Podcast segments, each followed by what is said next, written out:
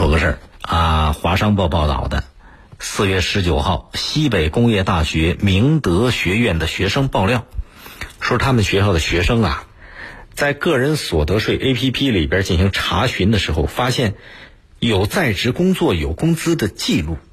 呃，学生们就很奇怪，说他们从来没接触过一些企业和单位，怎么个人信息就被人家拿走，变成人家的临时员工了？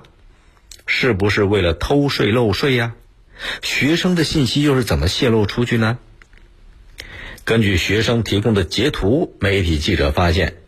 这些莫名其妙被就职的学生，他们供职的是北京一家建筑公司，而且他们的工资薪金显示为四千五百块钱每个月，啊，一百多名西安的在校大学生，明明人家还在上学，明明没就业也没兼职，可是他们的就业信息居然在北京一家公司的员工工资名单上。难道是北京这家公司就是想做慈善，啊，无缘无故就给这一百多个大学生每月花发四千五百多块钱吗？肯定不是。所以有人猜，最大的可能是什么？就这家公司为了逃税漏税搞的这个虚假员工。我们知道，在二零一九年的时候，国家税务总局研发了一个个税 APP。然后经常就有莫名其妙被就业的事儿被报道出来，这里边偷税漏税的嫌疑最大。可是呢，如果把这些事儿全部归为公司在偷税漏税，也不一定公允，还有可能存在其他的可能。比方说，公司聘请了临时工给人家发工资了，但工资报表上不能呈现，怎么办呢？就只能虚拟一些员工来填补工资的支出。是不是公司在偷税漏税？这个不好讲。这个需要税务部门去仔细调查。可是，一些企业用虚增隐形员工的法子逃避企业所得税的高税率，如果存在这种情况，偷税漏税显然就是违法行为了。之前税务部门不能高效率的核实，现在呢，税务部门有自己的 APP 啦，上边还有被就业人员的申诉请求。这一眼就能看出来哪些是企图逃税的企业。如果哪些企业公司的申诉率比较高，完全有理由把他们列为怀疑的对象，进行重点的调查了解，这就可以比较容易的追查那些涉事的企业，看他们是不是在干这些违法的勾当。这是问题的一个方面。大学生被发工资、被就业，还有一个很严重的问题。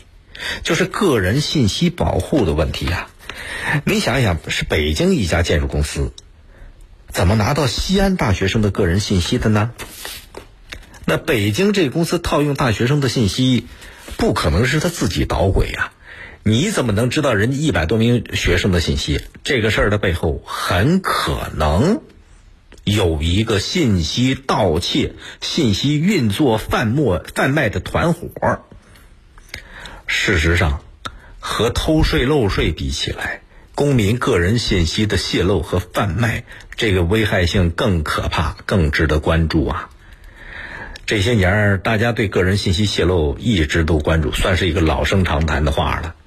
网络时代，公民信息的保护更重要。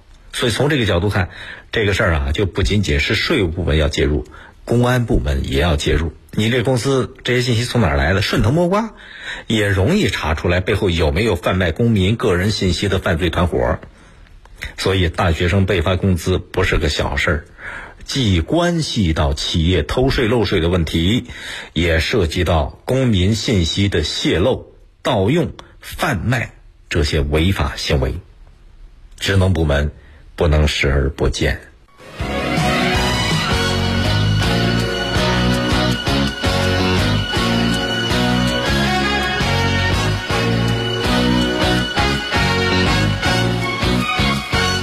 再说个事儿啊，这两天这个共青团山东在官方微博艾特青春山东发布了一个影像资料，这个影像资料有意思，是二零一一年钟南山在某一个颁奖盛典上为袁隆平颁奖的视频，结果好家伙，这个视频一发出来就火了，立刻冲上了热搜第一的位置。网友们，你看这两位老前辈，一个袁隆平啊，一个钟南山，哎，一个搞医的，一个搞粮食的，网友们把他们叫做“衣食无忧组合”，纷纷向两位专家致敬。哎，“衣食无忧组合”上了热搜，这说明他们两位在网友中间有巨大的号召力啊！现在网络时代，老是流量，老是网红。哎，搞科研的衣食无忧组合居然上了热搜的第一，这事儿真好。这是网友们对元老和中老的这种爱戴，但是更彰显出大家对正能量的一种追求啊！啊，前几天还有个新闻嘛，出狱的那个不打工男被三十多家网红经纪公司疯抢。你说，哎呀，把一个没文化、爱赌钱、不工作、盗窃入狱的人，要打造成新一代的网红，这玩笑简直开大了。依靠着猎奇，依靠着神头鬼脸这些东西打造畸形网红的经济，只能热闹一会儿。可是它带来的是对社会秩序和公序良呃公序良俗的损害呀。事实上，甭管什么时候，大伙儿总是向往积极向上的人和事儿，对正能量的网红去追求正能量，这是主流。尤其现在人人都是自媒体，你说信息爆炸啊，各种信息，这个数据时代，流量很重要，是真金白银，但同时它也是一个社会意识的具体表现。如果咱大伙儿的目光聚集在明星艺人，那说明我们就处在一个娱乐化的时代。如果大家追捧的是那些为国为民、为国家砥砺前行、给这个社会做出了巨大贡献的英雄和劳动者们，那说明咱们一定是在共同铸就祖国的辉煌。所以，真希望以后在热搜上多看到这些类似于衣食无忧的正能量的组合、正能量的网红啊。更多内容，请您下载荔枝新闻七点零广播随身听，伴您一起倾听世界。也欢迎各位下载大蓝鲸进行点播或者订阅。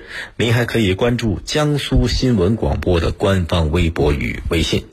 今天节目就这样，再会。